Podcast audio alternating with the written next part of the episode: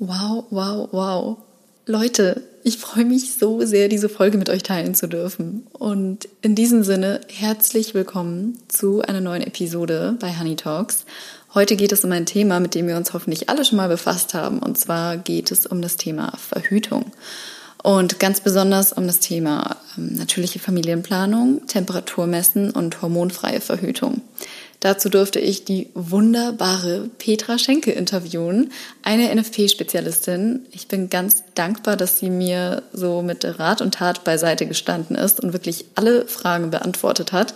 Wir haben gerade eben dazu telefoniert und ähm, ja, ich möchte euch das Interview gar nicht weiter vorenthalten, muss aber auch noch bevor es losgeht sagen, dass ich ganz stolz bin, dass Honey Talks ihren ersten Sponsor hat. Und zwar ist das die wunderbare Daisy.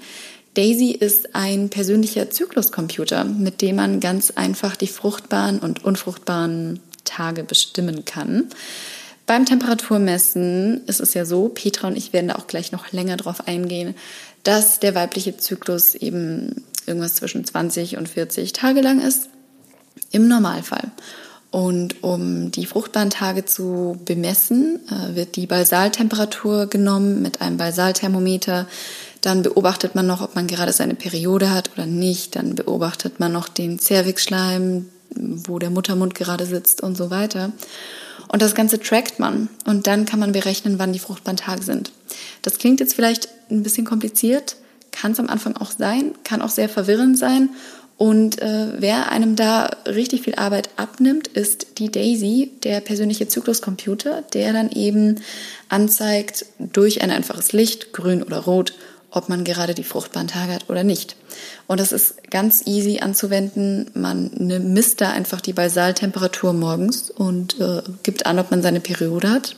Und that's it. Ich selbst teste die Daisy jetzt seit ungefähr fünf Wochen, bin sehr zufrieden damit, werde dem Ganzen auch noch ein bisschen länger Zeit geben. Ähm, aber wie gesagt, bisher finde ich super. Für mich ist es sehr einfach so zu wissen, wo ich gerade in meinem Zyklus stehe. Und wenn euch die Daisy interessiert, dann guckt mal in die Show Notes vorbei. Ich habe sie euch dort verlinkt und auch einen Rabatt für euch klar gemacht. So, jetzt will ich euch aber gar nicht weiter aufhalten. Viel Spaß mit dem Interview mit Petra und mir. So, hallo liebe Petra, schön, dass du heute mit dabei bist. Ich freue mich ganz riesig, dass ich dich als Expertin dabei haben darf. ähm, vielleicht magst du mal ein paar Worte über dich sagen. Wer bist du und was machst du und ähm, ja, wie kommt es, dass wir heute miteinander sprechen? Ja, hallo liebe Melina, Petra äh, Schenke heiße ich und ich arbeite seit äh, vielen Jahren mit der Ladycom zusammen und auch als Zyklusexpertin für die Daisy über die du mich ja kennengelernt hast. Ähm, deswegen kamen wir ins Gespräch und ich freue mich total, mit dir zu sprechen. Wir hatten gerade ein sehr nettes Vorgespräch und ein bisschen was von dem wollen wir jetzt eigentlich mit auf den Weg geben. Ähm, ich bin zur NFP und letztendlich auch dann zu Daisy and Ladycomp und der, dem Ganzen gekommen, als ich mit 17 angefangen hatte, über Verhütung nachzudenken und mir damals schon gedacht hatte, nee, ich habe überhaupt keine Lust auf Pille. Mm, das war in den 80er Jahren, also ich bin schon 56 inzwischen.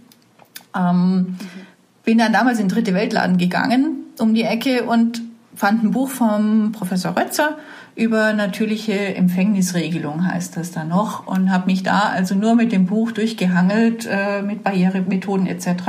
Und das hat erstaunlich gut geklappt, auch wenn immer eine große Unsicherheit dabei war weil einfach auch kein Beratungssystem vorhanden war. Äh, und du standst halt nur da mit Magst deinem eigenen kurz, Wissen. Mhm. Ja? Entschuldigung für die Unterbrechung. Magst ja. du ganz kurz äh, Barrieremethoden erklären? Weil ich glaube, ganz viele wissen wahrscheinlich mhm. nicht gleich, was das ist. Mhm, mhm. Barrieremethoden, äh, wie es schon sagt, ist eine Barriere zwischen den Spermien und der Eizelle. Ähm, das heißt, eine klassische Barrieremethode ist das Kondom, das ja alle eigentlich kennen, das sehr viele Vorteile hat, unter, eben, unter anderem eben auch einen Schutz vor Infektionen. Deswegen sollte man das nie außer Acht lassen, gerade auch, wenn man jemanden noch nicht kennt und nicht getestet ist auf HIV etc. Punkt, Punkt. Ähm, eine zweite Barrieremethode, die ein bisschen in Vergessenheit geraten ist zwischendrin, aber inzwischen auch wieder da ist, ist ein Diaphragma oder auch ein Kaya-Diaphragma, das man eben einlegt äh, und vor den Muttermund stülpt äh, und mit einem Spermizid zusammen, das dann die Spermien davon abhält, hochzusteigen in die Gebärmutter. Ähm, ich bin immer ein Fan davon, das zu kombinieren. Du hast mir ja vorhin erzählt, dass ähm, ihr auch Barrieremethoden anwendet an den hochfruchtbaren Tagen. Ja.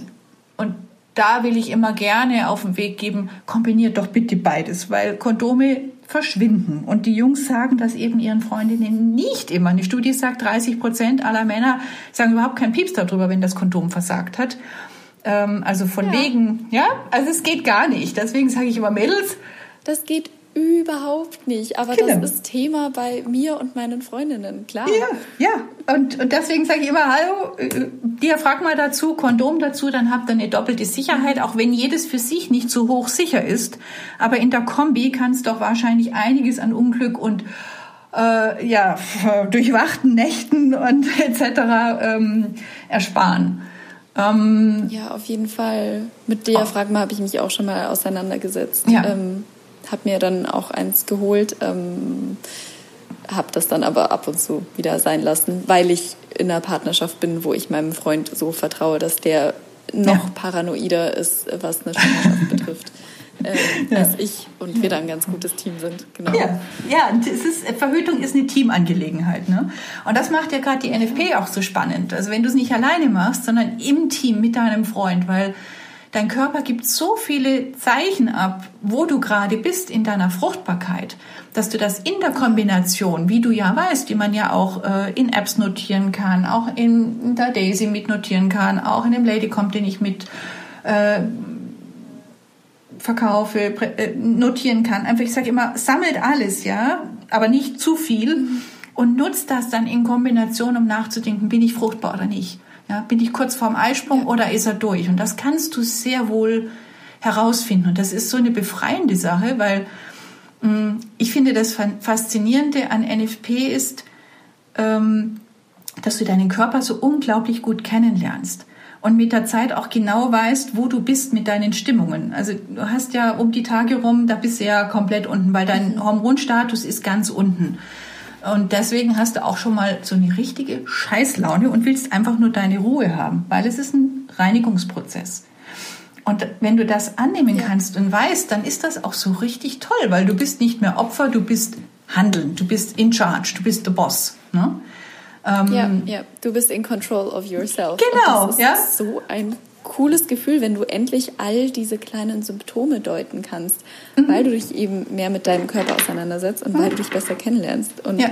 ich habe dir vorhin schon kurz erzählt, ich habe ja mit 15 angefangen, die Pille zu nehmen, habe sie dann mit 18 abgesetzt, ähm, hatte dann einen sehr unregelmäßigen Zyklus und eigentlich auch nie so wirklich einen festen Freund und habe dann vor drei Jahren ungefähr mit NFP angefangen, aber habe nicht so richtig NFP gemacht. Ähm, ich habe einfach meinen Zyklus aufgeschrieben und habe die Kalendermethode quasi so verwendet und habe das in so eine App eingetragen und geguckt, okay, da und da müssten ungefähr meine fruchtbaren Tage sein. Mhm. Ja, so richtig sicher war das dann aber, glaube ich, auch nicht. Und ich habe mhm. mich auch nicht so wirklich wohl damit gefühlt. Habe dann auch ein, zwei Mal die Pille danach genommen, weil ich mir einfach nicht sicher war, äh, was das Ganze natürlich nicht besser gemacht hat.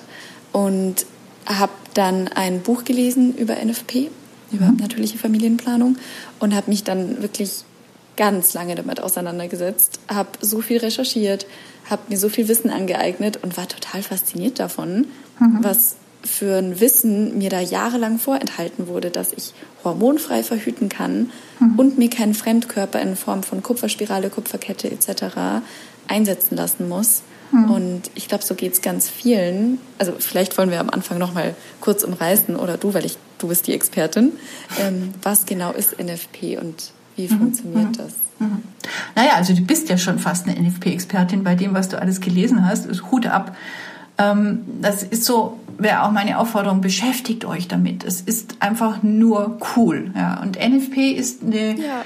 Zusammenfassung, eigentlich NFP steht als Kürzel für natürliche Familienplanung. Und darunter wurde und wird leider immer noch in großen Studien, Zusammenfassungen, Pearl Index etc. alles reingeschmissen, was irgendwie keine äh, Barrieremethode ist, also Kondom Diaphragma oder die Femidoms etc., äh, nicht äh, spiralmäßig, also in die Gebärmutter eingepflanzt wird, sprich Kupferkette, äh, Kupferspirale etc. und keine hormonelle Verhütung ist, also ähm, Pille und Co. und hast du nicht gesehen. Ähm, und du kannst einfach nicht hergehen und eine hochsichere Methode wie Sensiplan, für die ich ausgebildet bin, oder eine Daisy oder einen Ladycomp oder sei es auch ein Zyklotest oder sonst irgendwelche sehr, sehr guten Zykluscomputer mit Coitus interruptus, also rausziehen, was funktioniert, aber nicht bei jedem, ähm, oder mh, mm, Rhythmusmethode, also russisches Roulette wirklich, das, was ihr am Anfang gemacht habt. Eine Kalendermethode ist eine Rhythmusmethode, die davon ausgeht, dass alle Zyklen gleich lang sind und du ähm, 14 Tage vor der nächsten Blutung deinen Eisprung hast. Das ist, das ist korrekt, ja.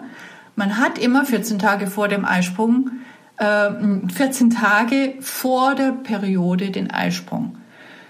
Aber die Zeit von dem, der Periode bis zum Eisprung ist variabel. Und selbst bei Frauen, ja. die sehr, sehr regelmäßig sind, also meine Tochter zum Beispiel ist super regelmäßig, ja, aber das gibt die Ausreißer, gerade in Stresssituationen, wenn sie Prüfungen hat etc. Da wird nicht, kommt kein 28 oder 27 Tage-Rhythmus oder wie bei vielen jungen Frauen eher um die 30, 34 Tage, sondern ist er plötzlich mal 40 Tage lang. Und dann stehst du da, weil du danke. eben nicht. Ja, danke, dass du das mal sagst, weil ja? ich habe mich immer so komisch damit gefühlt, wenn mein Zyklus 32 Tage lang war. Aber ja, ist wunderbar. 32 Tage lang. Ja, in deinem Alter ist ja gerne so lange. Also ähm, ich sehe ja nur wirklich viele Zyklen über lange Zeit hinweg. Und wenn die Zyklen so um die 30, 34 Tage lang sind, dann sind das meistens junge Frauen, die im Beruf stehen oder studieren, die einen gewissen Anteil von Stress haben oder junge Mütter, aber die trotzdem einen super schönen, regelmäßigen Zyklus haben mit einem Eisprung um Tag 16 bis 24.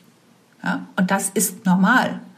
Und dann kannst du halt nicht sagen, an Tag 14 war der Eisprung und an Tag 20 bin ich unfruchtbar. Nada. Ja, da hast, bist du wahrscheinlich an Tag 16 hochfruchtbar.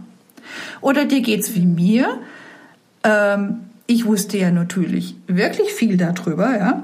Aber ich stand eines Tages ähm, im Bad und habe mir überlegt, naja, brauche ich jetzt an Tag 10 ein Diaphragma oder nicht?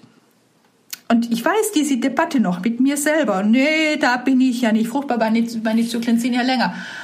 Ja, das Ergebnis heißt, Sophia ist 21 Jahre alt und studiert Maschinenbau. Ja, natürlich Wirklich? war das das Tollste, was mir je passiert ist, aber mein Unterbewusstsein hat einfach entschieden, wir werden jetzt mal schwanger. Ja? Mach mal Nägel mit Köpfen. Oh, der ja. schönste das schönste Happening, das dir hätte passieren können. Ja, ja, auf eine Art und Weise schon. Es war halt so die un äh, ja, das un, un, wie heißt das, das Unterbewusstsein entscheidet in dem Fall manchmal, wenn wir eben nicht die Mathematik anwenden, sondern wirklich mit der Kalendermethode arbeiten. Wie dumm, ja? Und eben dann auch nicht genau. Und das ist das, worin wir immer wieder verfallen und was ich auch bei ganz vielen Frauen, die NFP richtig gelernt haben, auch mit dem Buch ähm, natürlich und sicher, dass ich absolut jedem empfehlen kann, ähm, irgendwann fängst du an zu schlampen, weil du denkst, du weißt es ja sowieso. Und das ist die große Gefahr, dass du dann sagst, naja, es reicht, wenn ich an ein paar Tagen äh, im Zyklus messe. Die Diskussion haben wir immer wieder auch mit äh, Daisy-Nutzerinnen. Ja, muss ich denn die ganze Zeit messen? Wie unpraktisch. Und ich sage, aber deine Temperatur gibt so viel her. Du kriegst so viele Daten. Ja. Ähm, du kannst viel, viel besser einschätzen, wie es dir gerade eben geht, wenn du deine Zyklusdaten immer aufzeichnest. Und es ist echt kein Akt, das in der Früh mal schnell zu machen. Ähm, nee, wirklich nicht. Ja, ich habe und es gibt ja auch noch diese ganzen anderen Indikatoren, die eben so spannend sind. Hm? Vielleicht wollen wir da gleich mal so dazu kommen, wie hm? genau NFP funktioniert. Also ich hm? habe ja schon am Anfang gesagt, ich habe ähm, meine fruchtbaren Tage aufgeschrieben mhm. mit einer App. Dann habe ich ihm angefangen, mir ein, Therm ähm, ein, Thermometer zu kaufen und dann habe ich auch angefangen, den Cervix zu beobachten. Mhm. Und dann habe ich auch noch festgestellt, dass mein Körper auch noch andere Signale von sich gibt, wie empfindliche Brüste oder einen mhm. aufgeblähten Bauch. Mhm. Ähm, und all diese Dinge trägt man dann ein, richtig? Mhm. Ja, das ist korrekt. Und das ist eigentlich auch sehr gut. Du musst nur aufpassen immer, dass du nicht zu viel einträgst, weil irgendwann bist du komplett verwirrt. Ähm, ja, es ist so. Also ich sehe manchmal so von, gerade auch den, bei den Amerikanern etc., die haben ja Apps, da trägst du alles Mögliche ein. Äh, und irgendwann wird es zu viel. Ja, ähm, in der NFP, in der klassischen NFP nach der Methode Sensiplan ist es so, dass du zwei Parameter nimmst. Du nimmst die Temperatur und den Zervixschleim. Es gibt natürlich Zeiten, da gibt entweder die Temperatur oder der Zervixschleim nichts her. Dann nimmst du den Muttermund dazu. Das sind die wirklich verlässlichen, wissenschaftlich fundierten Kennzeichen, die man sehr, sehr gut nutzen kann. Dann kannst du natürlich noch Brustsymptom dazu eintragen, aber das Brustsymptom ist was, das bei jeder Frau anders ist. Also es gibt Frauen, die haben ganz geschwollene Brüste um den Eisprung rum und andere erst nachher unterm Progesteron, wenn die Drüsen anfangen, sich auf eine Schwangerschaft vor, vorzubereiten. Ähm, es gibt Mittelschmerz. Ungefähr 50 Prozent der Frauen merken ihren Eisprung durch einen dumpfen oder länger ziehenden Schmerz äh, eben rund um den Eisprung. Das kann sein, weil die, das Eifollikel, also das Eibläschen, wird ja bis zu fast drei Zentimetern groß, also zwei bis drei Zentimeter groß. Das macht natürlich ganz schön Druck im Eierstock. Äh, oder wenn es dann platzt, du kannst das vorstellen wie so ein Hühnerei, das du beim Backen aufmachst und dieses Eiweiß fließt raus und wird, kann in den Bauchraum tropfen, wenn, ähm, also das, und dadurch eine ganz leichte Reizung erzeugen. Das ist jetzt nicht schlimm, der Körper kommt damit gut klar. Ähm, aber das ist zum Beispiel, das sind die zwei möglichen Ursachen für einen Mittelschmerz, die, wie man sie heute kennt. Ja, man, man sagt nicht, man ist am Ende der Weisheit hier. Ähm, wenn dieses ich habe auch was dazu gelernt. Hm? ja, also das, das, da sind wir im Moment. Äh, aber schau mal, ich habe zum Beispiel in meinem Leben niemals einen Mittelschmerz gespürt. Ich hätte nie darauf zugreifen können. Absolut nicht. Ja. Aber, aber letztendlich wird dann die Kundin gesagt, ja, ja, ich weiß das ganz genau. Ja. Ähm, das ist aber kein Zeichen, dass du eben wissenschaftlich auswerten kannst und immer wieder da hast. Deswegen steigst du immer wieder zurück auf die Temperatur, weil die Temperatur eigentlich mit der beste Gradmesser dafür ist, ist, die, ist der Eisprung denn durch. Ähm, du hast in der Zeit vor dem Eisprung ähm, am Anfang LH, das luteinisierende Hormon, das das Eibläschen zum Wachstum anregt. Dadurch wird immer mehr Östrogen erzeugt. Und je höher der Östrogenlevel ist, ähm, desto weiblicher fühlst du dich, ähm, desto flüssiger wird dein Zervixschleim, desto mehr öffnet sich der Muttermund. Du hast eine Ausstrahlung, die ist der Hammer. Also wir hatten ein Seminar und haben alle Frauen nach ihrem Zyklustag aufgestellt und die zwei, die rund um den Eisprung waren, die haben, die haben echt ungeschrieben gestrahlt. Die hatten enge T-Shirts an, einen Ausschnitt, die sahen aus, boah, hammermäßig, ja. Und wir anderen alle, wir hatten wir waren halt irgendwie entweder unter der Pille oder ich dann schon äh, nach den Wechseljahren etc. Wir hatten einen Rolli an und einen Schal und schön gemütlich und kuschelig. Ja.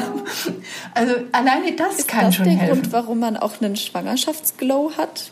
Kurze Zwischenfrage. Ähm, weil man doch dann besonders viel Östrogen ausschüttet? Das weiß ich jetzt nicht, aber es könnte sein. Ja, unter der Schwangerschaft blühen sein. ja manche Frauen regelrecht auf. Ne? Du kriegst plötzlich viel mehr Haare. Äh, ja, weil der Hormonhaushalt entsprechend andere Signale gibt. Äh, Habe ich mich ehrlich gesagt noch nicht so mit damit beschäftigt, aber würde ich sagen, ja, das könnte ein Teil dessen sein. Ne? Manche Frauen leiden ja wie Hund, aber andere, also mir ging's gut in meinen Schwangerschaften. Ne? War eine coole Zeit. Mhm. Nee, ich habe gerade auch eine sehr gute Freundin von mir, die jetzt im siebten Monat, bald im achten ist. Und das ist einfach der Hammer. Also das ist eine wunderschöne Frau. Ja, Ähm, genau, ja. genau. Ja, und, und dann Aber, ja. Äh, um zum Eisprung zurückzukommen, du hast halt dann vor dem Ja. Eisprung sehr niedrige Temperaturen. Ich sage immer, das kannst du dir vorstellen wie ein See. Ja, du bist fruchtbar. Wasser steht für Fruchtbarkeit und für Kühle. Die Temperaturen sind niedriger.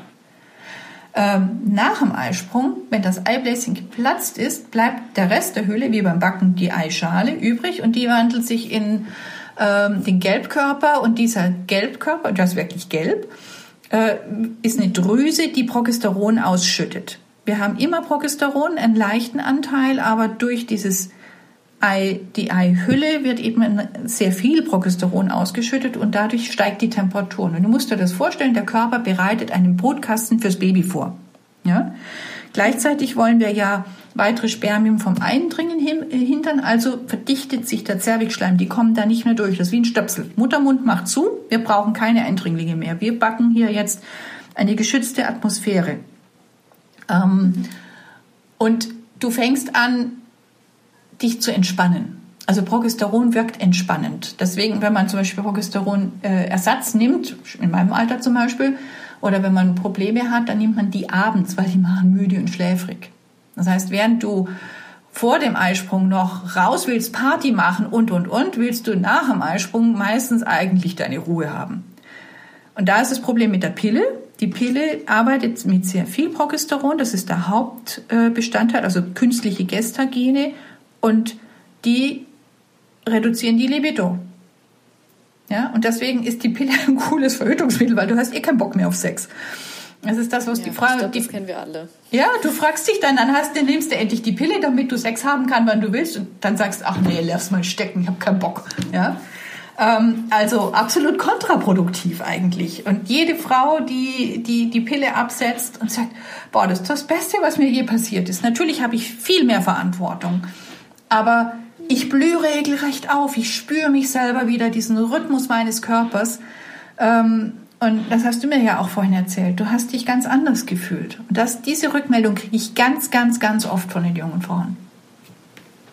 Ja, ja, das war wunderschön. Ähm, ich hatte das erste Mal mit Anfang 20 das Gefühl, dass ich einen Bezug zu meiner Weiblichkeit bekomme und zu meinem Körper und mich nochmal so anders kennenlernen durfte und mhm. habe mich wirklich ganz anders gefühlt. Ich habe mich übrigens auch in dem Jahr, in dem ähm, ich die Pille abgesetzt habe, von meinem Freund getrennt, von meinem mhm. ersten langen Freund. Das mhm. ist so als äh, Nebeninformation. Mhm. Ähm, aber ja, ich habe mich komplett anders gefühlt und ähm, auch mit NFP hatte ich dann einfach das Gefühl, dass ich ja viel mehr Verantwortung für mich übernehme und auch mhm. in der Partnerschaft übernehme. Und mhm. das, wie du schon gerade gesagt hast, ist einfach Teamwork ist und Teamwork makes the dream work und mhm. äh, mein Freund da auch irgendwie mit involviert ist und das ist cool für uns mhm. beide. Mhm. Ähm, muss aber auch dazu sagen, dass ich vor allem äh, im letzten halben Jahr nicht immer einen regelmäßigen Zyklus hatte mhm. und wir dann deswegen doch eher mit Kondom verhütet haben, mhm. meistens. Mhm. Ähm, und ich habe auch ganz oft die Frage bekommen, was man denn am Anfang machen kann, wenn man gerade erst äh, mit NFP anfängt, wenn man vielleicht gerade erst die Pille abgesetzt hat und sich einfach nicht so ganz sicher ist und das aber eigentlich gerne mal ausprobieren möchte. Mm, ich habe dann oft geantwortet, mm, gib dir mal ein bisschen Zeit, bis du einen regelmäßigen Zyklus hast. Expertin bin ich darin jetzt aber natürlich auch nicht. Äh, was sagst du denn dazu? Also wie lange sollte man da warten, nachdem man die Pille abgesetzt hat? Ab wann kann man sich da wirklich sicher sein, dass NFP greift und richtig verhütet? Mhm. Ähm, ich sage immer rein ins Vergnügen. Pille runter und sofort mit dem Messen anfangen. Das ist das Erste, weil du siehst dann, äh, wenn du unter der Pille bist, hast du ja ein künstliches Progesteron. Das heißt, die Frauen, die von der Pille runterkommen, haben erstmal erhöhte Temperaturen. sieht man meistens wunderbar, gerade bei Daisy, weil da ganz viele direkt mit dem Absetzen der Pille anfangen. Ähm, Du kriegst dann früher oder später eine Blutung. Bei 50 Prozent sofort, kein Thema. Also ganz normal diese Abbruchsblutung und dann geht's äh, ein bisschen holprig durch die Gegend und ab dem sechsten Zyklus ist meistens alles in Butter. Und dann werden sie leichtsinnig, muss ich dazu sagen. Das ist das Problem. Ähm, gibt ein paar Frauen, die haben dann sehr lange Zyklen, weil der Körper erstmal wieder lernen muss, in, in Takt zu kommen. Und oft viele, die sehr, sehr früh schon mit der Pille angefangen haben, die müssen natürlich diese Pubertätsphase der unregelmäßigen Zyklen und dieses Einspielens irgendwie nachholen. Aber für die meisten läuft das relativ gut und du siehst wirklich auch diesen Trend aus niedrigen Temperaturen, hohen Temperaturen nach dem Eisprung. Ähm, es entsteht natürlich eine Wahnsinnsunsicherheit, weil es fühlt sich an wie Freiflug. Ja, wie, wie, wie Akrobatik mit Netz äh, ohne doppelten Boden. Und deswegen bin ich großer Fan davon zu sagen, nimm dir den doppelten Boden, nimm das Kondom und nimm ein Diaphragma dazu.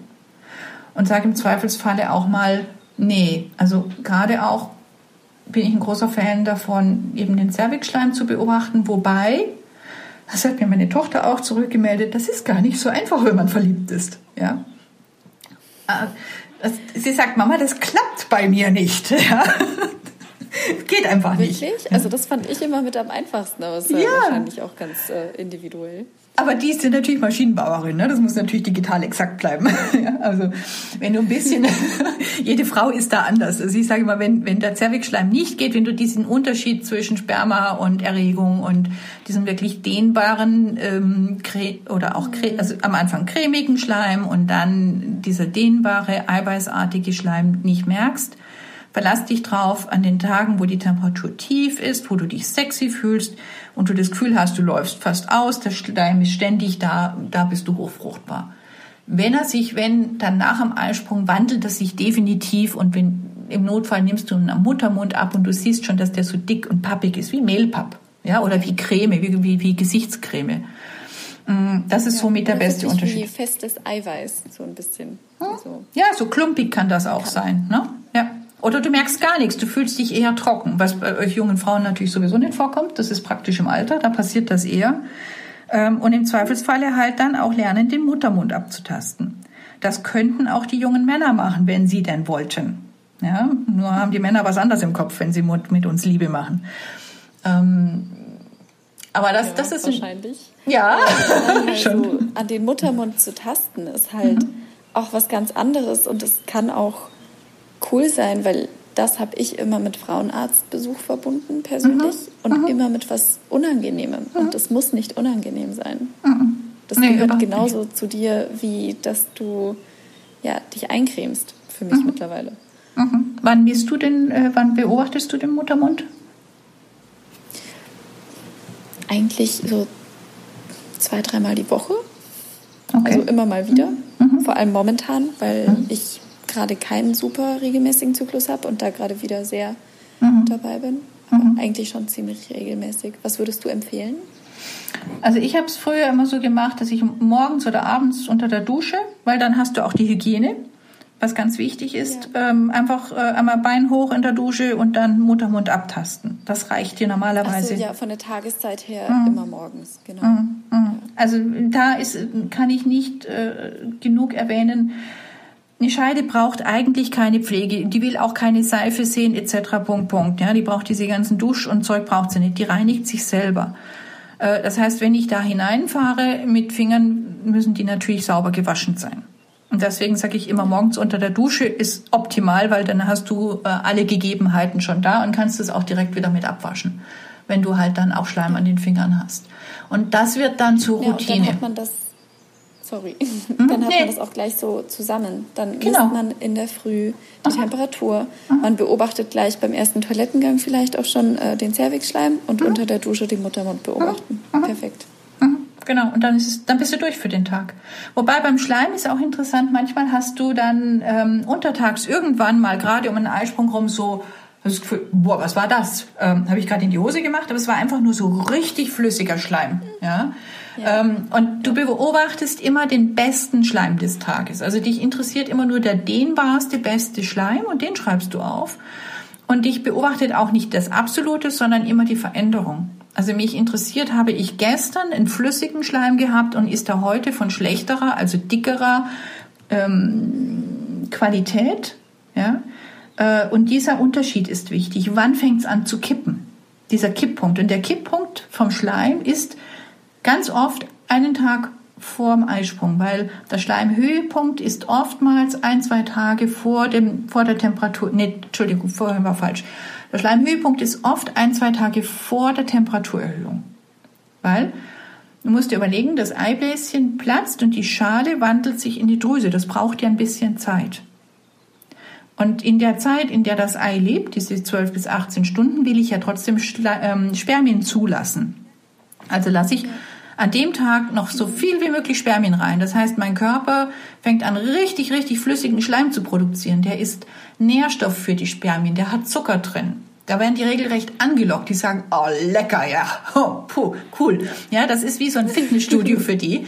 Ähm, das ist wie eine Autobahn für die Spermien. Die werden da richtig so nach oben gezogen, sagt man inzwischen, auch durch die Gebärmutter durch. Der, der Körper hilft richtig, den Spermien bis zu den Eileitern hochzukommen. Ähm, die können diese Strecke innerhalb von einer halben Stunde zurücklegen und hochfruchtbare Frauen, da arbeitet dann auch die Gebärmutter mit und pumpt die regelrecht in den zuständigen Eileiter, wo jetzt das geplatzte oder bald platzende Eibläschen rumhängt. Ähm, deswegen sagt man da zum Beispiel auch Frauen, die einen Orgasmus haben, würden leichter empfangen. Also wissenschaftliche Studien gibt es dazu nicht, aber das ist so eine, eine, eine Sage, die sich schon sehr lange hält. Ähm, weil einfach der Körper nochmal in diese Richtung arbeitet. Ja, ja, das ist der ja auch der Grund. Schwanger werden. Ja, klar, ist doch eine coole Sache, oder? Neues Leben zu, zu produzieren. Und deswegen sage ich immer, Mädels, wenn ihr nicht schwanger werden wollt und ihr habt so richtig Bock auf Sex, ja, Vorsicht, hochfruchtbar. Ja, also dann lieber bitte Kondom äh, und Diaphragma oder einfach auch mal an dem Tag drauf verzichten und mal das ausklammern. Und das verändert die gemeinsame Sexualität. Wenn du nicht verfügbar bist, was meinst du, wie viel Bock das dann macht? Ja, dann hast du noch mehr Lust. Alles, was verboten ist, ist hochinteressant. Deswegen Natürlich sind ja auch so. ja, Fernbeziehungen haben ja einen viel höheren Reiz, weil du hast dich so lange darauf gefreut, weil es vorher nicht erlaubt war. Ich habe eine katholische Kundin, die hatte schon vier, fünf Kinder und die hat immer gesagt, Frau Schenke, ich warte immer einen extra Tag und dann macht's umso mehr Spaß. Ja, also die haben wirklich Abstinenz geübt in der Zeit. Und die konnte dann auch Super. ganz bewusst die hoch, die unfruchtbare Zeit nach dem Eisprung konnte die bewusst genießen, weil die hatten eine Woche keinen Sex. Ja, natürlich hatten die Lust. Mhm. Ja, ähm, das kann Kondome man. waren keine Option. Absolut nicht. Bei hochchristlichen Paaren ist das keine Option. Diese Diskussion haben wir gerade in Frankreich sehr, sehr häufig, weil wenn die katholisch sind, sind sie richtig katholisch. Und da, da ticken die Männer teilweise auch aus, wenn eben der Zyklus dann sehr unregelmäßig ist, wenn man fast nichts mehr ablesen kann. Ähm, ja, also das kann eine Riesenbelastung sein, außer man nutzt es als gemeinsame Chance, Sexualität auch mal anders zu erleben. Auch mal aus einem, äh, ja, zurückzukehren zu dieser Zeit, als wir noch Teenager waren und eben keinen Verkehr hatten wie cool war das teilweise, ja? Und das war manchmal viel aufregender, als wenn ich unter der Pille ständig verfügbar bin. Dann macht das irgendwann keinen Spaß mehr, ja? Nutzt das doch aktiv. Das ist, das ist das Positive an der NFP, an der natürlichen Verhütung, wenn ich weiß, was ich tue, einfach auch mal zu sagen, jetzt ist es hochgefährlich. Lass uns einfach mal nur kuscheln oder Sex auf eine andere Art und Weise genießen. Es gibt so viele Arten, sich gegenseitig zu verwöhnen und sich Liebe zu zeigen. Es muss Natürlich ist es cool, ja, aber es muss nicht immer das sein. Und die Männer können sich mal drum kümmern, ihre Frauen so zu verwöhnen, dass sie auch die Klitoris entsprechend würdigen, ja, auf eine Art und Weise, die uns allen passt. Da gibt's übrigens ein ganz tolles Buch von der, ähm, wie heißt sie wieder mit Vornamen? Nachname ist Delis, Sheila Delis. Die habe ich vor kurzem entdeckt. Ich bin total begeistert. Die ist eine Frauenärztin, die macht auch YouTube-Videos und deren ähm, Credo ist, wir sind für die vaginale Gesundheit da und für die Lust. Also schaut euch die mal an auf YouTube. Sheila Delis, absolut zu empfehlen. Ich das gerne, ich packe das mhm. in die Show. Ja, ja, ja, ja. Die, die Frau ist super cool, ja. ähm, da steckt nee, so viel Potenzial drin. Wichtig ne? und das auch irgendwie vielleicht dem Partner auch einfach an dem Tag zu sagen, so, ja. hey, heute ist es ähm, mhm risikoreich, heute vielleicht eher nicht, heute müssen wir was anderes machen. Ähm, mhm. Sex ist ja nicht immer gleich, ne? Penis ja, genau. Und, also Vagina, also genau. man kann ja auch andere Sachen machen. Ja. Ähm, und ich glaube, für viele Männer auch mhm. ist das nicht gang und gäbe, dass eine Frau Temperatur misst und mit nee. NFP verhütet, ja. sondern dann ist immer gleich die Frage, du nimmst doch die Pille, oder? Ah. Und da dann auch mal sich damit als Mann auseinanderzusetzen, das bringt mhm. so eine andere Dynamik in die mhm. Partnerschaft und mhm. äh, ja, macht dich einfach zum Team. Das ist mhm. mega cool. Ja, also ich, ich weiß auch von Frauen, die ähm, schon lange Kundinnen bei mir sind und die eine sagte, ich hatte nie Probleme mit meinen Männern. Die fanden das immer total spannend. Äh, und die wurde tatsächlich von einem Freund darauf gebracht, den, den Ladycomp in dem Fall zu nutzen ähm, der gesagt hat, ich will nicht, dass du die Pille nimmst. Ich möchte dich so haben, wie du bist. Und der sich da sehr intensiv damit auseinandergesetzt hat. Ähm, ja, und ich, die jungen Männer, die sich damit auseinandersetzen, und das werden immer mehr, sehen eine Riesenchance darin, weil sie auch ihre Frauen besser verstehen. Ja, sie kapieren einfach, dass wenn die zwei Tage vor der Periode steht und total rumzickt, dass eben nicht Sex angesagt ist, sondern in den Arm nehmen und sagen, Schatz, magst den Tee? Hast du Bock, deine Zeit zu haben? Komm, ich nehme dir das einfach mal ab. Ja? oder versteht, also ich hatte früher vor meinen Tagen immer den Putzfimmel. Ja, meine Tochter hat schon gesagt, ach, Mama hat gleich ihre Tage. Und mein Mann hat gesagt, ich gehe mal aus dem Weg. ja, und Nein, damit wirklich. Ja, äh, seit, ich muss ja ehrlich sagen, seit ich meine Tage nicht mehr habe, gibt es hier nicht mehr so viel geputzt. Ja, also ich habe jetzt eine Putzfrau inzwischen. Das ist einfach. Das ist okay, man kann andere Sachen machen. Ja, das, das, war, das war mein Zeichen. So, jetzt geht's dann los. Da habe ich es hier nicht mehr ausgehalten. Ja? Also dann, dann habe ich den ganzen Tag einen Putzkürbel geschwungen und ich hatte Spaß dran und danach ging es mir gut. Ja, Es war gute Laune-Programm. ähm, aber wenn du das weißt, dann bist du nicht mehr Opfer, sondern dann kannst du das planen. Äh, einen kleinen Tipp auch, wenn und die ihr Männer Ver andersrum hm? auch. Ja, die Männer auch und der verzweifelt nicht dran und die Ehe geht nicht kaputt, sondern er sagt, ja, ist gut, ich halte mich jetzt mal zwei Tage zurück, verwöhne sie ein bisschen und danach haben wir wieder eine wunderschöne Zeit zusammen. Ja. Das ist eine riesen, riesen Chance. Ach, kleiner Tipp übrigens, wenn ihr jeden Vertrag verhandeln müsst, macht das bitte vor dem Eisprung. Ihr seid unschlagbar. Ja, ihr könnt denen, denen alles abverhandeln, wenn ihr so strahlt und glitzert.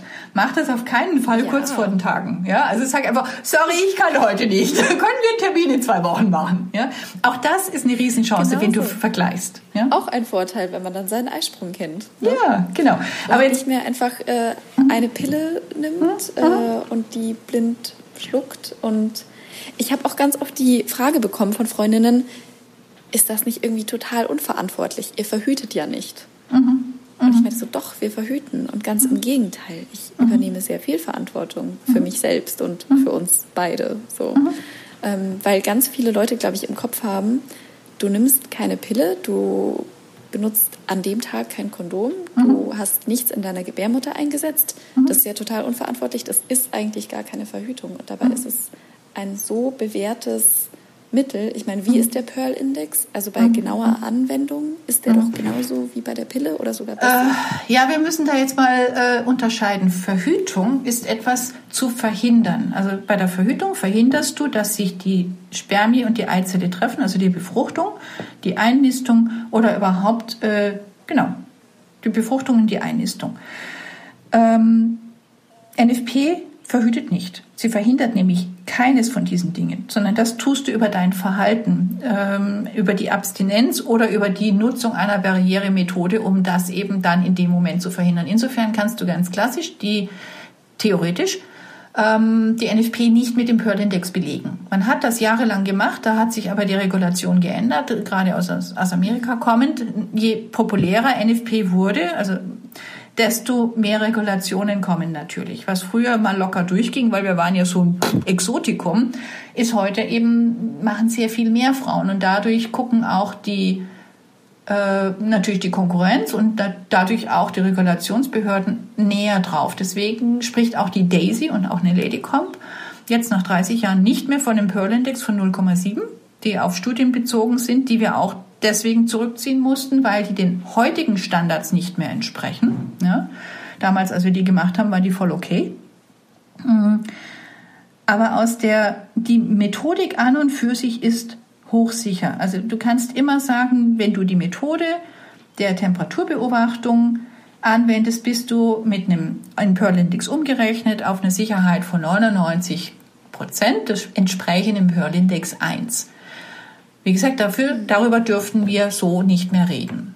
Ähm, okay. Weil das eben regulatorisch nicht mehr okay ist. Aber es gibt ja diese Erfahrungswerte.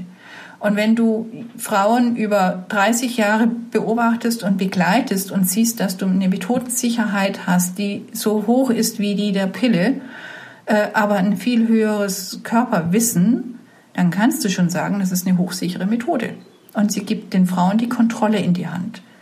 Ähm, es gibt, da muss ich jetzt ehrlich sagen, es gibt auch Situationen, da ist die Pille angebracht, da ist eine Spirale angebracht etc. Also ich bin da inzwischen sehr weit weg, das zu verteufeln. Ich sage immer, guck, wo du bist in deinem Leben. Guck, welche Verantwortung will ich jetzt übernehmen? Ähm, was ist für mich aktuell möglich? Fühle ich mich damit gut? Und wenn die Antwort ja ist, dann lass es dabei. Aber wenn du sagst nein, dann guck, was gibt es als Alternativen. Ähm, ja. Da ist eine große Unsicherheit natürlich draußen. Ja, wir haben schon gesagt, von der Pille runter ist wie Freiflug.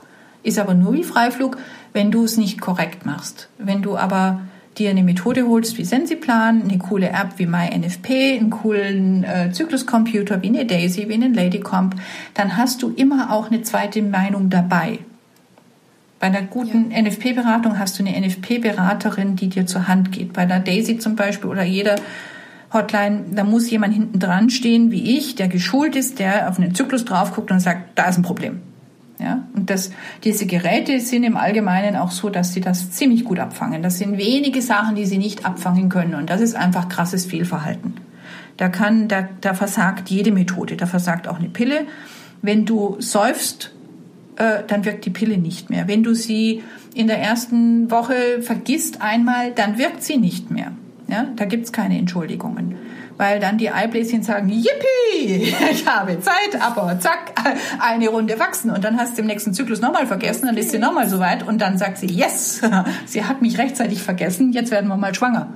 Oder wenn du zu dick bist, ja, kannst du die Pille nicht nehmen. Wenn du, wenn du Thrombose gefahren hast in der Familie oder zu alt bist, rauchst, dann ist die Pille nicht wirksam. Dann geht das nicht. Dann musst du nach Alternativen suchen. Und dann sage ich wiederum, dann guck dir einmal die NFP an, weil sie bringt dich zurück zu einem Gefühl für deinen Körper. Und das mag am Anfang schwierig und frustrierend sein und du kannst sagen, das ist alles Mist, bei mir funktioniert das nicht. Also auch diese Kundinnen habe ich, ne? Die sagen, warum ist das bei mir so kompliziert? Und dann sage ich, guck dein Leben an, dein Körper sagt dir gerade, es geht dir nicht gut. Irgendwas passt nicht. Ja. Das ist auch bei dir, haben wir auch ja. drüber gesprochen, ne? Wenn du viel unterwegs bist, es gibt Frauen, die haben Bombenzyklus dann, habe ich auch schon gehabt, auf Weltreise, super Zyklus. Kam dann zurück und hatte einen Scheißzyklus, ja. Es gibt natürlich die andere. Weil du da so entspannt warst auf der ja, Weltreise und zu ja. Hause, aber wartet dann der Alltagsstress auf dich. Ja, wir haben es auch so, dass ähm, ich krieg's halt über das französische Team viel mit, dass wir viele Frauen haben, die einen äh, wirklich Probleme mit dem Zyklus haben. Wenn wir sagen, das ist dieser Stress mit Corona, mit diesem Eingesperrtsein, mit dem Homeschooling, massiv überbelastet. Und meine, meine drei Beraterinnen in Frankreich, die so, boah, ich habe den besten Zyklus aller Zeiten. Es ist so gechillt, ja. Wir haben den Pool im Garten gebaut. Die Kinder sind happy, dass wir nicht mehr durch die Gegend fahren müssen. Es ist so viel entspannter. Und plopp ist der Zyklus wunderbar. Der Zyklus zeigt dir, wie es dir geht. Ja. Und wenn du dir einen Stress machst, ja. wenn du zu wenig isst, ja, wenn du, wenn du auf eine, sorry, jetzt kriege ich gleich wieder richtig Ärger, aber vegane Diäten, guck dir das an. Wenn dein Zyklus spinnt und die ist vegan, dann bist du unterernährt. Dann passt was nicht. Dann Lustig, dass du das sagst. Ich ernähre mich seit acht Jahren vegan. Mhm. Aber ähm, nee, das ist auf jeden Fall total wichtig. Also wenn du auch zum mhm. Beispiel nicht genug Fett zu dir nimmst als Frau, ja. das ist ja auch schon so eine Sache. Ne? Ja. Also da muss man auch drauf ja. achten. Ja. ja, weil du es gerade gesagt hast mit dem Reisen. Also ich mhm verwende ja jetzt seit äh, einem Monat die Daisy und teste die gerade und bin auch bis jetzt sehr zufrieden, habe mhm. aber eben gerade einen unregelmäßigen Zyklus. Muss aber sagen, dass ich mich halt einfach gut damit fühle, dass ich das weiterhin regelmäßig tracke. Also für NFP ist es ja auch nicht so, okay, ich mache das jetzt und dann mache ich es wieder nicht. Für mich ist das einfach mhm. Daily Business geworden dass mhm. ich das jeden Tag mache und mich dadurch eben mehr mit meinem Körper auseinandersetze. Mhm. Ähm, was würdest du denn jetzt aber sagen, wenn man jemand ist, der viel unterwegs ist, wie ich? Also dieses Jahr ist bei mir ein bisschen ruhiger. Letztes Jahr aber zum Beispiel war ich extrem viel unterwegs und hatte auch Zeitverschiebungen etc. Alkohol trinke ich eigentlich kaum, aber ab und zu dann doch mal. Ähm, und was mache ich denn dann, wenn ich doch mal ein Glas Wein zu viel trinke oder mir jetzt einfach nicht mehr sicher bin, was diese Woche eigentlich so Sache ist, dann mhm. habe ich immer extra zum Kondom gegriffen, weil ich mir nicht sicher war, oder? Ja, ja, finde ich, finde ich voll in Ordnung. Also äh, Tatsache ist, wenn du jeden Abend wie meine Französinnen ein gepflegtes halbes Gläschen Wein zum Abendessen trinkst, dann tut das nichts. Ja, oder das äh, Bier. Mhm. Hm? Ist zwar jetzt nicht unbedingt gesund, aber mh, hm, kannst du machen. Wenn du aber nur gelegentlich trinkst, dann kannst du damit rechnen, dass am nächsten Tag deine Temperatur erhöht ist. Fazit, mein Fazit, schaust dir zweimal an und danach lässt es sein mit dem Messen in der Früh. Es bringt eh nichts, es verwirrt nur den kompletten Zyklus. Mm, das Schlimmste, was dir passieren kann, ist eine Kombination aus zum Beispiel jetzt Party oder eine Erkältung die Temperatur steigt leicht an, weil Alkoholtemperaturen sind nicht Fiebertemperaturen. Also die sind, die können in dem Bereich landen deiner normalen Hochlage, also Temperaturen nach dem Eisprung. Wenn jetzt aber zusätzlich du auf Reisen bist oder irgendeinen Stress hast und du um den erwarteten Eisprungzeitraum herum Alkohol trinkst, an sagen wir mal zwei, drei Tagen, die Temperatur steigt an, aber das hat ganz und gar nichts mit deinem Eisprung zu tun, weil der ist nämlich verspätet. Dann würde dir die NFP, eine Daisy, falsch grün anzeigen. Das hat aber mit deinem Verhalten zu tun. Dafür kann das Gerät nun mal gar nichts. Ja? Das heißt, in dem Moment, wo ich Party mache, wo ich trinke, wo ich meine Lebensumstände verändere über mein Normales hinaus, muss ich die Temperatur hinterfragen. Das gilt auch fürs Ausschlafen. Das gilt auch für Schichtarbeit. Ich kenne Frauen, die machen Schichtarbeit. Wenn die nach fünf Stunden Schlafen messen, haben die einen Bombenzyklus. Hammermäßig. Es gibt andere, die können das gar nicht. Da sage ich, okay, an deinen drei Tagen, wo du nachmittags erst messen kannst, lass es sein. Ne, Im Idealfall passiert das dann nach dem Eisprung. Oder es gibt halt mal einen Zyklus, den kannst du nicht sauber auswerten. Dann nimmst du auf jeden Fall das Kondom. Ja. Mit der Zeit wirst du merken, du kennst dich so gut, dass du dann anfangen könntest. Bin ich zwar kein Fan von, aber viele tun es halt dann und fangen an zu experimentieren. Aber im Zweifelsfall, wenn du unsicher bist, Kondom, dir frag mal. Weil Baby ja. hält ziemlich lange. Ja. Aber so ein Kondom mal eben zu nehmen, ist eine, ein Akt von ein paar Minuten. Also insofern, da ist, da ist eine Verantwortung notwendig, die jede von uns eigentlich hat. Ähm, ich kann das gar nicht genug stressen. Wenn du dein Leben veränderst, sagen wir mal, ich habe den Stress, weil ich mich auf den Urlaub freue, verreise und dann im Urlaub später messe. Natürlich habe ich eine Veränderung im Zyklus. Nicht alle Frauen, aber viele. Ähm, und das wird immer wieder unterschätzt. Diese, ja, diese Anwendungssicherheit. Und die, die ist eigentlich das, wo die Ärzte dann sagen, naja, das ist nicht sicher, weil sie sehen, die Frau kriegt es nicht auf die Reihe. Die kommt ja schon mit ihrer Pille nicht klar. Wie soll die dann mit NFP klarkommen? Und die Verantwortung für die Ärzte ist ja auch diese, dass sie damit Frauen eine Methode an die Hand geben, die eben eine extrem hohe Sicherheit hat, auch in, in unsicheren Zeiten. Deswegen wird ja auch dann gerne die Kupferkette gegeben, weil sie eben ja, die ist halt da, ne? Egal, was du für einen Mist machst. Das ja. war halt, ja. ja. Insofern, immer gucken, Insofern, wenn du das verantwortlich machst, ist das eine wunderbare Methode. Dann hast du eine extrem hohe Sicherheit. Wenn du unverantwortlich bist, ja gut, dann, dann lass es bitte sein. Ja, dann erspar dir den Zirkus. Ja. Und ja, in der, Entschuldigung, auf deinen, und, äh, deinen langen Zyklus nochmal zurückzukommen. Ähm, diese Stresssituationen sind wichtig, aber nicht alleine. Bei dir wird es wahrscheinlich die Kombination aus Essen, ähm, sehr eventuell auch viel Sport sein. Du müsstest mal deinen Testosteronspiegel messen lassen, ob der erhöht ist. Ähm, das, dafür kenne ich dich jetzt nicht ausreichend. Ähm, es sind immer mehrere Faktoren, die dann zusammenspielen. Ja. Also das sage ich den Frauen dann auch immer. Wenn der Zyklus spinnt, dann guck genauer hin und dann lass dich beraten. Ja. Ja, dafür sind wir ja dann auch da. Beim Gynäkologen oder der Gynäkologin checken lassen, mache ich auch regelmäßig, genau. wenn hm? was nicht stimmt. Hm? Ja, genau ja. so ist es. Ja. Na gut. Hast du noch Fragen, ich glaub, Lina? Soweit habe ich erstmal keine Fragen mehr, aber ich habe extrem viel gelernt in der letzten Dreiviertelstunde. Dankeschön. Das freut mich. Ich bin voll begeistert. Ja, das ist und, ja auch so mein ja. Ziel, dass, dass ihr was lernt dabei und, und dieses, dieses Wahnsinnswissen weiterzugeben und, und daran Spaß zu haben. Ne? Ähm, ja, ja. Deswegen, ja. Also abschließend. Da bin ich ganz dankbar für. Hm. Danke für deine Zeit. Ja, möchtest du abschließend noch irgendwas sagen? Hast du irgendwelche Wünsche für die äh. Zukunft, äh, für uns Frauen, für Oh ja, ich habe den, hab den Wunsch an euch Frauen, dass ihr euch traut, euch auf euren Körper einzulassen und dass ihr die Männer herausfordert. Die jungen Männer sind durchaus bereit, da mitzumachen. Und das kann, die haben oft Spaß daran, auch die Zykluskurve mitzuführen. Und ein Mann, der nicht bereit ist, mit euch diesen Weg zu gehen, da müsst ihr euch mal fragen, ob der auch der richtige Partner an eurer Seite ist oder ob das nur ein Egoist ist, der sagt, nun jetzt bin ich dran.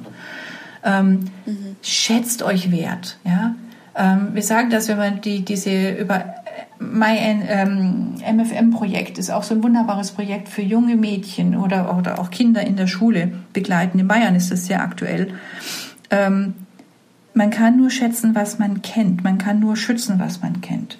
Habt eine Wertschätzung für euren Körper und fragt euch, was tue ich da rein? Das machst du ja automatisch, wenn du vegan isst. Ja, da bist du ja auch sehr, sehr ähm, sensibel dafür, was, was tue ich mir hier an. Und das muss in alle Richtungen gehen. Ähm, das ist eine Riesenchance. Und das ist auch ein Powerhouse. Damit kriegt ihr Kraft. Und das ist eine coole. Geschichte. Ja, also lest euch ein und tut was und fordert das ein. Ich bin's mir wert. Aber nicht irgendwas draufschmeißen, sondern aktiv. Ja. Das wäre so mein Wunsch an euch. Das, es gibt diese Männer, es gibt sie und die kann man finden und das ist cool, wenn man die findet und das ja. machen kann. Ja. Die, die, und man kann sie sich auch ranziehen, man kann sie ja auch einfordern. Sie sind ja lernbe lernbereit, ne? Also es ist ja genau. nicht so, ne? Die, die Jungs sind ja auch hoch verunsichert und, und sagen, oh Gott, wenn du ihnen aber erklärst, wie eine Frau funktioniert, dann wird das Leben auch viel einfacher. Ich merke das in der Konversation mit meinem Sohn, der etwas jünger ist, ähm, den ich darauf vorbereite im, im Gespräch mit seiner Freundin. Ja, und das, das ist eine riesen, riesen Chance, dass wir dann in der nächsten, oder ihr dann in der nächsten Generation die Mütter werdet, die dieses Wissen wiederum an ihre Mädels und Jungs weitergeben können und damit eine ganz andere Offenheit schaffen. Das verändert die Welt zum Positiven. So eine Mutter, wie du jetzt bist. Das ist, ja, macht wow. Spaß. genau. Ja, super. Ich danke dir vielmals für deine Zeit. Ähm, an, falls ihr noch Fragen gerne. habt, ähm, schickt sie uns gerne. Ich verlinke nochmal alle nötigen ähm, Bücher und ja, Empfehlungen in den Show Notes. Mhm. Und dann bedanke ich mich nochmal bei dir, Petra. Liebe Melina, es war, hat mir riesen Spaß gemacht, mit dir zu reden. Immer gerne. Also wenn du nochmal Fragen hast, stehe ich dir sehr gerne zur Verfügung. Und äh, ich wünsche dir viel Erfolg mit deinem Podcast und euch allen da draußen, die ihr zuhört, viel, viel Spaß, euch selbst zu entdecken und seid gut zu euch. Danke. Ciao, ciao. So, ihr Lieben, das war's. Das war das Interview mit Petra. Kann ich mal noch mal ganz kurz anmerken, was für eine coole Frau sie ist. Vielen, vielen Dank nochmal, Petra, für deine Zeit und äh, dass du alle Fragen hier so cool beantwortet hast. Ich habe auf jeden Fall einiges dazu gelernt. Wenn ihr noch die ganzen Tipps, Informationen, ähm, Buchempfehlungen und so weiter sehen und lesen möchtet, äh, die Petra mir empfohlen hat, wir haben danach noch richtig, richtig nett am Telefon weitergesprochen, dann guckt auf jeden Fall in die Shownotes vorbei. Dort sind auch ihre Kontaktdaten verlinkt. Ich habe sie auch schon an diverse Freundinnen weitergegeben. Mhm. Und an dieser Stelle auch nochmal, ähm, falls euch die Daisy interessiert, ein Zykluscomputer, der das ganze Spektakel, das wir gerade beschrieben haben, etwas leichter macht, dann guckt auch in die Shownotes vorbei. Dort ist alles für euch verlinkt. Und auch so, wenn ihr noch Fragen habt, Anregungen, euch gerne austauschen möchtet. Ich freue mich mega über eure Nachrichten und vielen, vielen Dank fürs Zuhören und für eure Zeit. Ich weiß, die Episode ist etwas länger als das, was hier normalerweise so online kommt. Hoffe aber, das Zuhören hat sich für euch gelohnt. Und bis dahin würde ich sagen, wünsche ich euch eine wunderbare Zeit. Viel Spaß beim euch selbst etwas besser kennenlernen, beim Entdecken, beim sich austauschen und wir hören uns beim nächsten Mal.